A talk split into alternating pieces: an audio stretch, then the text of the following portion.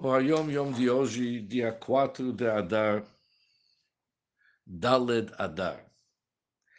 A preparação inicial, ou seja, o pré-requisito para quem quer dedicar-se a analisar conceitos intelectuais profundos, principalmente conceitos relativos a Hashem a Deus.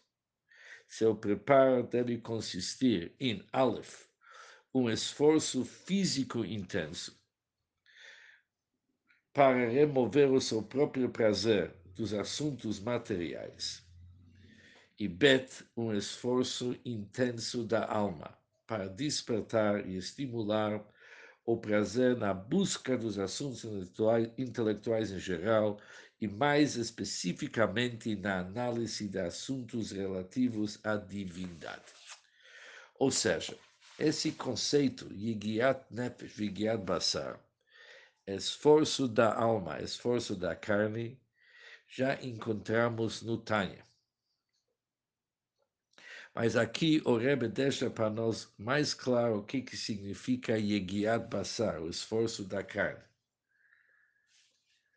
Ele nos explica, a carne significa a dedicação que as pessoas têm para os prazeres mundanos e assuntos materiais para poder se dedicar para assuntos intelectuais profundos e principalmente assuntos ligados a Hashem, a Deus, tem que retirar esse envolvimento dos prazeres do nosso mundo que atrapalham a concentração e a integração dos assuntos intelectuais profundos.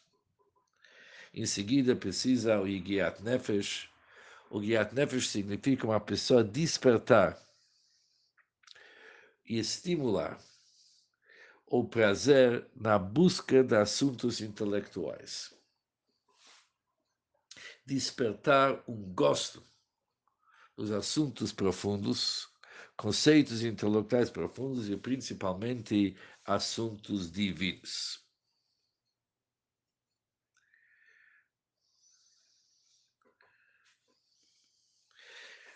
Na explicação do Friedrich Rebbe, na carta que ele escreveu, isso faz parte de uma carta do Friedrich Rebbe, ele escreve algo interessante. Há um dito que, da mesma forma como fogo e água não podem não pode morar junto, não pode residir junto no mesmo utensílio, assim também não podem ficar juntos no mesmo utensílio, na mesma pessoa, Avat Hashem, amor para Hashem e o amor para assuntos mundanos. Tuv Tam significa o gosto, um gosto profundo, que vem do amor e dando importância. Isso somente pode ser de um assunto, num desses assuntos. Se existe um Tuv Tam, se existe um gosto, excesso no assunto do nosso mundo, isso tira a possibilidade de ter o tuftam, um bom gosto nos assuntos divinos. E se existe um bom gosto nos assuntos divinos, não pode ter o tuftam, esse bom gosto nos assuntos mundanos. Em seguida vem nosso Hayom Yom, que antes de mais nada é guiado Basar realmente esforço da carne para tirar esse excesso de gosto que nós temos dos assuntos mundanos e os prazeres que o nosso mundo oferece. Em seguida vem o Yigiat Nefesh, o esforço da alma, para despertar e estimular o prazer na busca de assuntos intelectuais em geral e principalmente assuntos relativos à divindade. Um bom dia para todos e muito Hatzlachá, muito sucesso e simcha. O Hayom Yom de hoje, 4 de Adar Bet.